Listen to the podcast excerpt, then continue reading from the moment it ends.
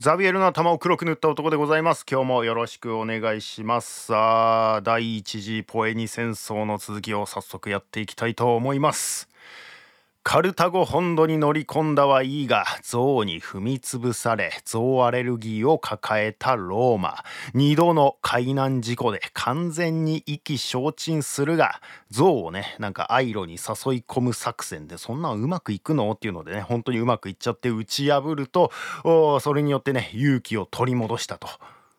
カルタゴに行くには航路が重要だと気づきカルタゴから一番近いリリュバエウムという町をね、えー、攻めたんでしたよね。えっ、とシチリア島の一番西側のリリュバエウムという町ですね、えー、まあここがねカルタゴの本拠地のようなね扱いになっていたというところですね。ここさえ落とせばカルタゴに直接乗り込むことができるという場所ですね。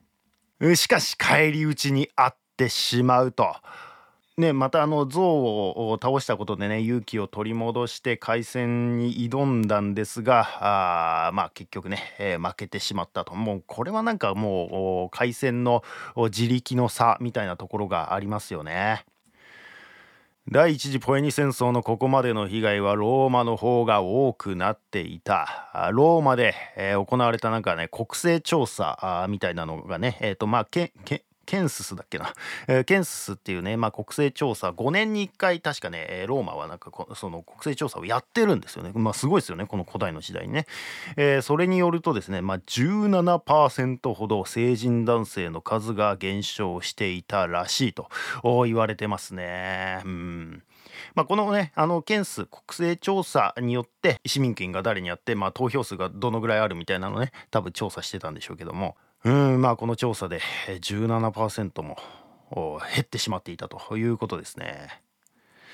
一方のカルタゴは敗れることはあってもほとんどが傭兵部隊であり消耗度ではローマの方が大きかったと言えるだろうとまあローマの方はね、えーと、市民兵がメインなわけですからまあ他はねあのローマ連合からのね、えまあ何て言うのかな同盟軍みたいな扱いの人たちもいたんでしょうけどもまあ当然そのローマ連合の方もね、えー、相当兵力としては減っていたでしょうけどもまあカルタゴの方はね、えー、あくまでも傭兵部隊だったんで、えー、その都度都度雇うことができるという状態なわけですよね。まあそういう点からしてもやっぱりローマの方がね消耗度としては大きかっただろうということですね。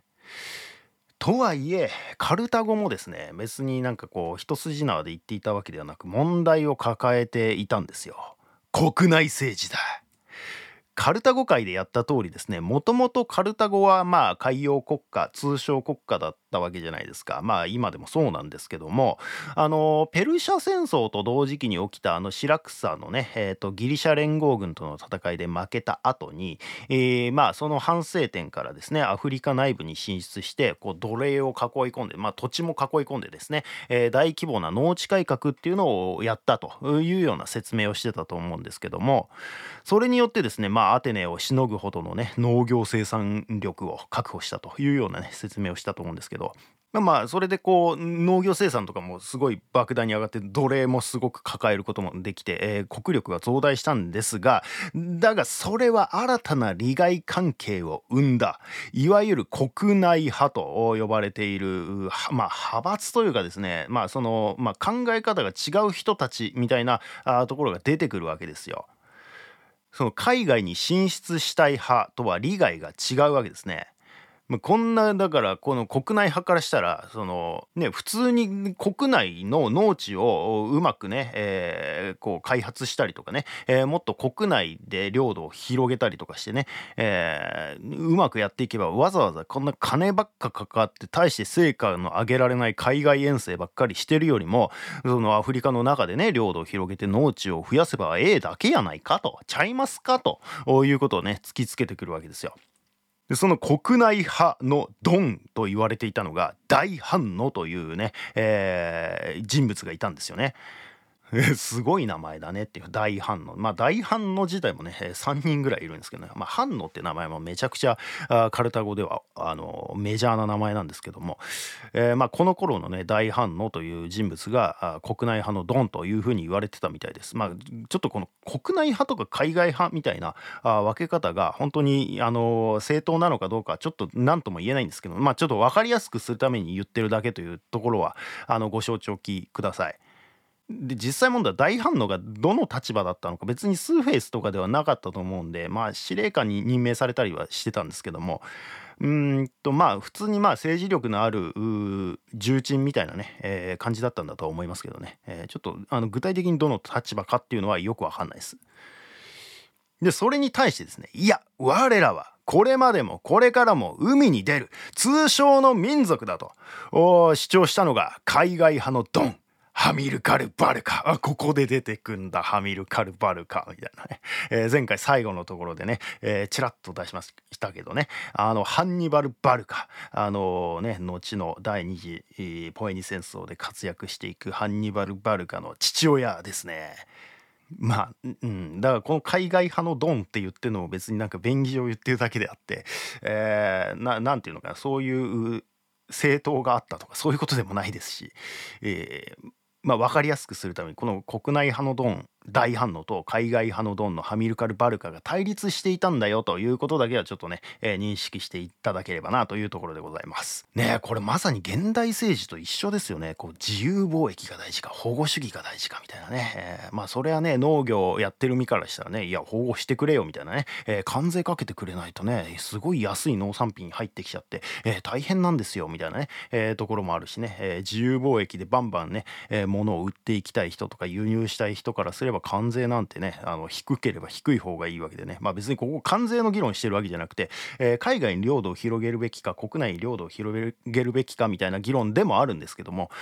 まあまあ多分ねあの根本のところはね同じようなね、えー、ところもあると思うんですよね通じる部分がね現代政治とね。だからカルタゴはそのね国内にすごく農地をね、えー、抱えて以降常にこの国内派と海外派の利害の綱引きで、えー、国論を二分しながら国家を運営してきたというふうに言われているみたいなんですね。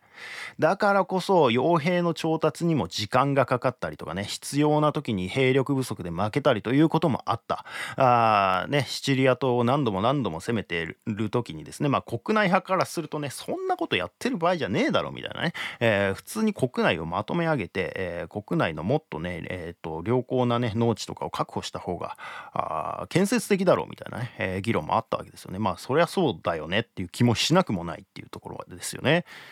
あんなに勝ったり負けたりしてる戦争にそんな突っ込むっていうねリソースをね。だからまあ十分な兵を与えないでこうねディオニシオスとかとも戦っていたからあんななんかグダグダグダグダ続くようなね戦いになっていたとこういう面もあったということですね。しかし海外派のドンであるハミルカル・バルカは自ら艦隊を率いて今落ち目であるシチリアのローマ軍を叩くと息巻くが国内派のドンである大反応から足を引っ張られ中途半端な戦力しか与えられずこれではとてもローマをシチリアから追い出すなどできなかった。そうローマはそのリリュバエウムの海戦まああれ 厳密に言うとリリュバエウムの海戦ではないんですけどね、まあ、ドレパナ沖の海戦っていうまあリリュバエウムとドレパナっていう、まあ、もう一つね都市があってね。カルタゴ側のね。ドレパナっていう都市の沖合で戦ったドレパナの海戦って言われてるんですけどそのドレパナの海戦でローマあ負けましたけどもまあ、実効支配を続けてるのは、まあ、シチリアの大部分を実効支配を続けてるのはローマなわけですからあこの陸軍をねやっぱり追い払わないことにはカルタゴはまだまだ勝利できる状況ではなかったということですね。だからハミルカル・バルカはそれを駆逐するためにまあシチリアにね遠征しようということを画策したわけですけどもそれを大反応が足を引っ張ってくるという構図なわけですね。それでもハミルカル・バルカはシチリアへ向かう。その頃リリュバエムの戦いまあそのドレパナ沖の戦いっていうね、えー、海戦で負けたローマはもうめげなかった。めげずにまだリリュバエムを包囲し続けた。めげろって感じですけどね。まあ別にその陸軍がねやられたわけではないですからその制海権はねあの取られちゃってるというか、まあ、前から取られてるわけですけども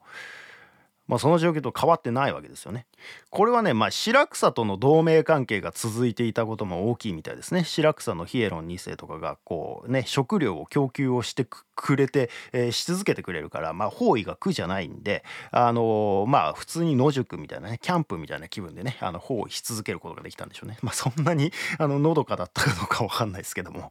まあまああの小競り合いを続けながらも包囲はあ陸軍としては続けることができたというわけですね。ローマは戦争を断念するつもりは一切なく最後の勝利を手に入れるためにできる限りのことは全て実行する覚悟だった。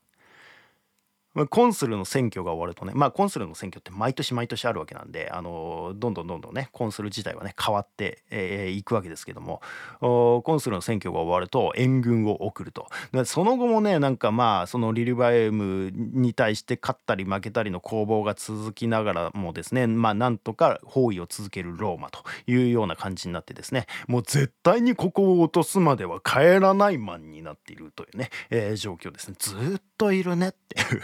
もう君たち帰れって言ってるのにずっといる でもなんかこう包囲は続けるんだけどもずっといてもうなんか別にあの何にもこう前進しないわけですよ。ただいるだけみたいな感じになってるわけですよね。やっぱこれダメじゃねえか？これ包囲してても意味ないよねっていうね。あのそれはリリファイム抜けないしその城壁抜けないし、えー、ね、会場から補給はされ続けるしもうなんかローマも消耗していくだけだよねっていうことにね、えー、改めて気がついてですね。とにかくやっぱり前回敗れた海戦で勝たないとこれもう、やっぱどうにもならんよねみたいなね、えー、感じになっていくんですね。分かってるってばそれはみたいな。もう何度目かは分からないけど再建した艦隊でですねまたあの再建するんですねローマはね、えー、もうめげずにですね、えー、コンスルが再び海戦を挑むんですがその時猛烈な嵐が発生。もうやめてくれ。カルタゴ艦隊はうまく嵐を避けることができたがローマは3度目の嵐に遭い船の残骸の一辺すら回収できなかったという。もうやめて。もう海からは無理だ。あああ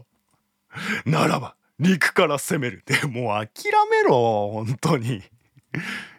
なんかリルバイウムの包囲を続けながらもまあちょっとなんか別の角度から攻めようみたいな話になるわけですもうずっと包囲だけしてもしょうがねえやみたいなことになってですね。今度はエリュクス山っていうですね、えー、山を奇襲し占領することに成功するんですね。エリュクス山ですね、えー、ここをまあ抑えることに言ってたまああのー、さっき言ってたリルバエウムの少し北にあるドレパナというね、えー、まあカルタゴ領に圧力をかけることができると、まあ、このドレパナとリルバエウムがあのカルタゴに残された二大都市みたいな感じなわけですよ。それ以外の部分はもうほぼローマが実効支配してるということなんでもうどれだけ、えー、陸上ではね、えー、カルタゴ軍が追い詰められてるかっていうのは分かりますよね。ただ政界権は海はあのカルタゴに握られてるという構図なわけですよね。えー、なので、えー、っとこのドレパナそのリルバエムを直接落とすんじゃなくドレパナを狙おうということですねなのでそのドレパナを落とすためにその近くにあるエリュクス山という山を占領して、えー、そこに陣取ったというわけですね。まあこのドレパナをね落とすことができれば当然カルタゴ艦隊が停泊するできる場所とかも減っていくわけですから艦隊戦も有利に運べるだろうというような頭なわけですよね。ターゲットを一旦リルバー M からですねドレパナに変えたと。そのためにエリクスさんを占領したと。でそんな時にハミルカル・バルカがシチリアへやってくるんですよ。ハミルカル・バルカは十分な戦力がない。まあさっき言ってたね大反応に足を引っ張られてたからね、えー、十分な兵力をねそもそも与えられなかったと。正面からローマ軍と当たるわけにはいかない、まあ、現代のですねパレルモの近くにある山を占領したと言われてますね。ヘイルクテ山とかって呼ばれまあその当時はね呼ばれていたあ町ですね、えー、なんか周りはすごいだだっ広い平地でですねポコンとそこだけ隆起したようなあ瞬間な山でですね天然の砦となっているわけですよ。まあ周りは海にも囲まれているし、えー、平だだっ広い平地があってですね、えー、ポコンともうあの山城みたいな感じでですね本当に天然の砦と化しているところの頂上を占領したということですね。まあまあこの絵はなんか19世紀とかの絵らしいんでちょっとまあその当時の状況かどうかは分かんないですけどねでここを拠点としてハミルカルバルカはゲリラ戦法を展開するんですよ。まあ、ローマの補給部隊をね、まあ、海からも陸からも襲ったりとかですね船でイタリア本土に上陸してですねローマ連合の沿岸都市を略奪して回るっていうねこれを3年近くひたすら続けていたらしいという書き方でしたね。まあ、カンパニアのクマエという都市まで行ったというようなね記述もあったんで熊へってもうあれですよえっとナポリとかの近くなんで、えー、かなりねもうローマの方まで迫ってたわけですよね。あのトントントンと言ってまあそのマグナグラエキアの都市とかもなんかいろいろ略奪したりとかしながらですね、えー、カンパニアの方まで入っていったとこういうことですね。でまあ本土のローマ軍が迫るとすぐに海に逃げていくっていうねヒットアンダーウェイというかゲリラ戦法というかただの海賊行為というかね、えー、略奪を繰り返すわけですよ。でローマからしたらマジうざかったでしょうね。でローマはさドレパナを攻めるためにさエリクス山にこう戦力を集中したりしてたわけなんですけどだからそのだから後ろ側なわけですよねヘイルクテ山ってまあねちょっとポッドキャストの人は地図見れないんであれなんですけどもローマからするとそのヘイルクテ山とドレパナからこう挟まれるような格好に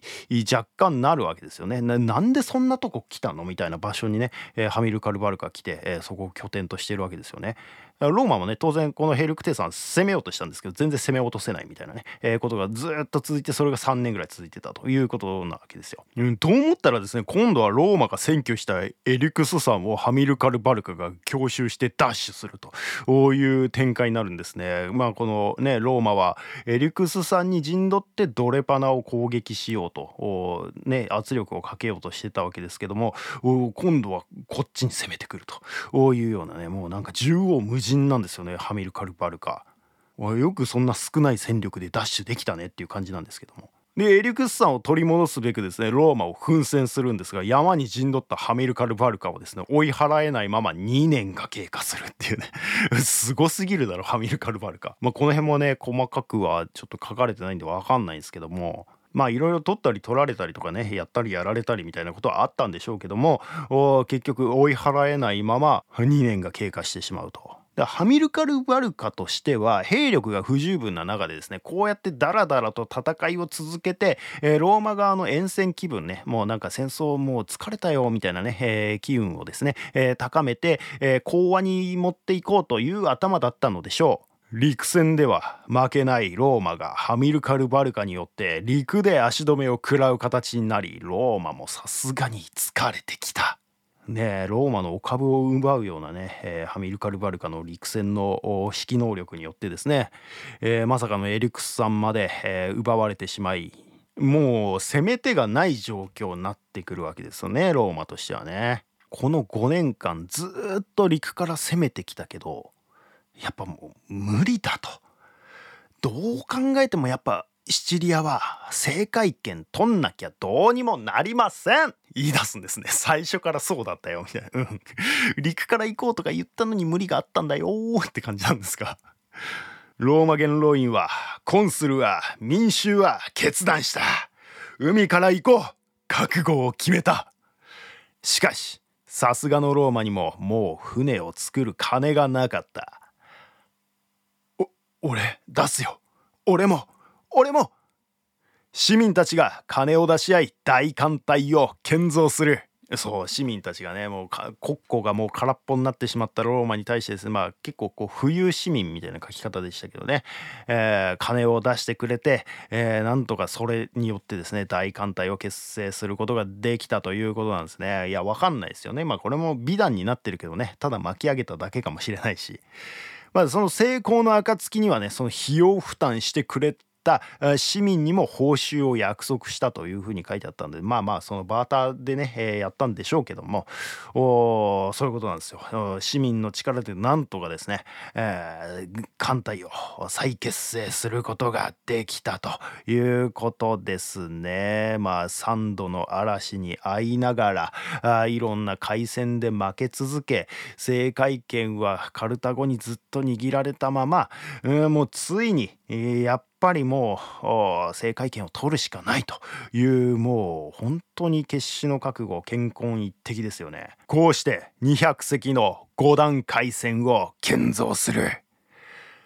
陸と海同時に攻め立てるためにですね陸からは工場兵器で進行するんですね。前回めっちゃ聞いたけどあの火で燃えちゃったやつね。リリューバイウムをね攻め立てる時にですねあの石とかをボガスが投げまくってですね、えー、結構聞いてたんだけどお結局燃えちゃってダメだったやつ。それをね、えー、陸から送り込むと同時に、海からもね大艦隊を送り込むという作戦なわけですね。でその報を聞いたその報告を聞いたカルタゴ側はですね逆に慌てるんですよ。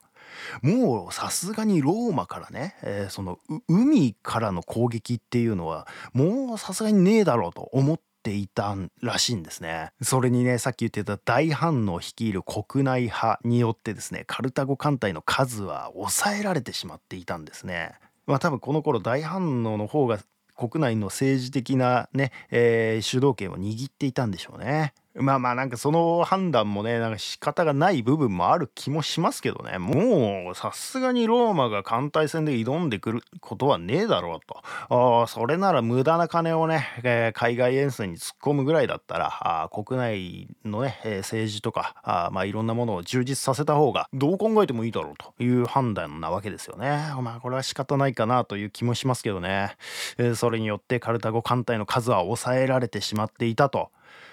しかしまあさすがの国内派もそのローマが艦隊で攻めてくるというこの事態に動転してですね慌てて艦隊を追加でシチリアへ送る決定をするんですね。でそれでもやっぱりもう兵力が不十分なのでこの艦隊とシチリアにいるハミルカルバルカの部隊を合流させて戦うつもりだったということなんですね。ローマはその意図を読んだ。補給も兼ねていたカルタゴ艦隊は物資が山積みで鈍足であろう。合流前に叩く。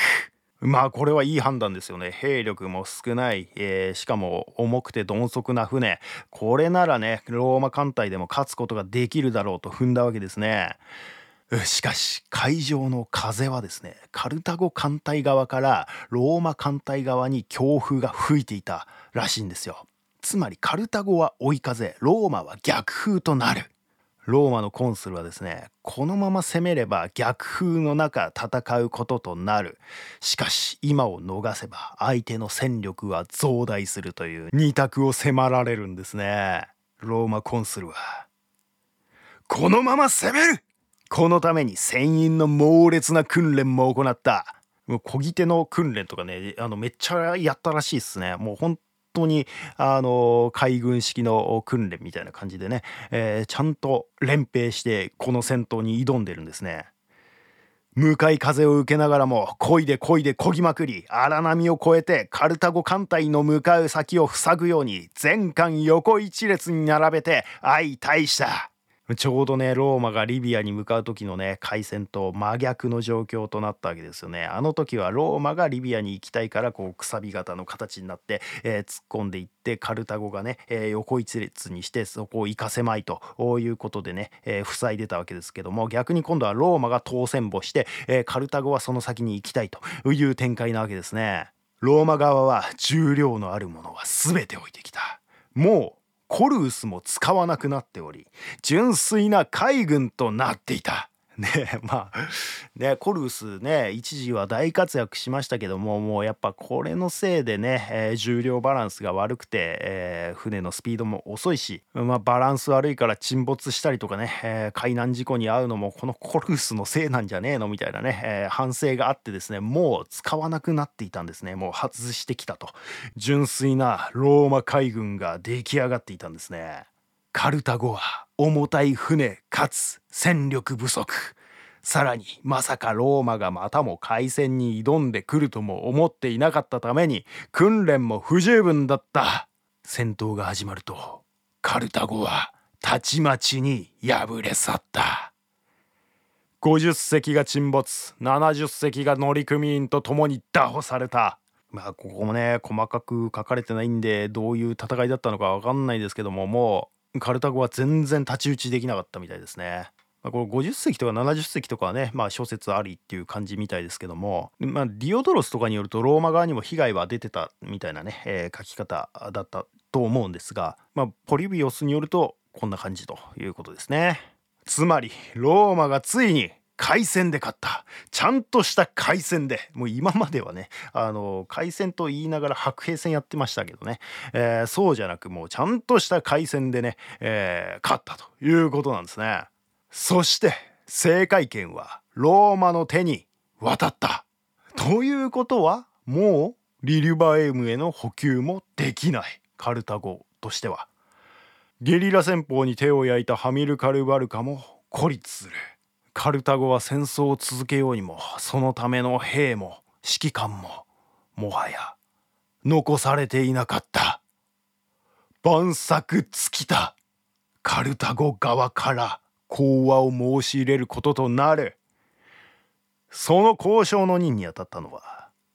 ハミルカルバルカ。ハミルカルバルカなんだ。っていう。ハミルカルバルカは自身の戦闘で負けてもいないのに降伏することとなりまあ当然悔しい気持ちもあったでしょう。しかもね全権になるというね。とはいえハミルカルバルカも客観的に見てこれ以上どうにもできないことは分かっていた。堂々とした態度で全権を担う。ローマコンスルもですねこの講和条件を受け入れることにしたんですね。すでにローマ側もね疲弊しきっていた。もうとっくに限界を超えていた。もう国庫も空っぽですからね。講和の条件はカルタゴのシチリア島からの全面撤退。加えてシラクサやシラクサの同盟国にも手出しはしないことということですね。シラクサのヒエロン2世に対してですねまあ恩を着せるというかなんというか。そのギリシャ人諸都市に対しても手を出すなよということですねまあそっちそのギリシャ人都市を落とされてねまた国力を回復されても困るわけですからね、まあ、それも条件に加えたとでさらにはローマ人の捕虜の無償返還と、まあ、賠償金の支払いという条件ですね。だこの講和にはローマの民会の承認が必要だった。これはローマ側の都合ですけどね。民会でそれを図ったところ、否決マジで？この後に及んで否決する？民会は賠償金が足りないことを不服として否決した。まあカルタゴもですねあの それでももうローマに従うしかなかったんですよ。賠償金を追加で1.5倍ぐらい支払うことに合意しついに24年間の長期にわたる第一次ポエニ戦争に終止符が打たれる。はあ長かったですね。24年間。おそらくこの時代それまでの元老院と民衆の対立を乗り越え最もローマが統合され一丸となって戦えていた時代であり一方のカルタゴは分裂分断を乗り越えられないまま戦争に至った点で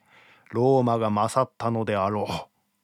う今これ私が勝手に言ってるだけですいやついに第一次ポエニ戦争終わりましたね。この後勝ったローマがどうなっていくのか負けたカルタゴがどうなっていくのか。カルタゴは本当に大変なことになります。続きは次回。まあ当然ねこれ第一次ポエニ戦争と言ってるわけですから。まだまだ続くわけですよ。第三次ポエニ戦争まであるわけですよ。でまずはローマが勝ったということですね。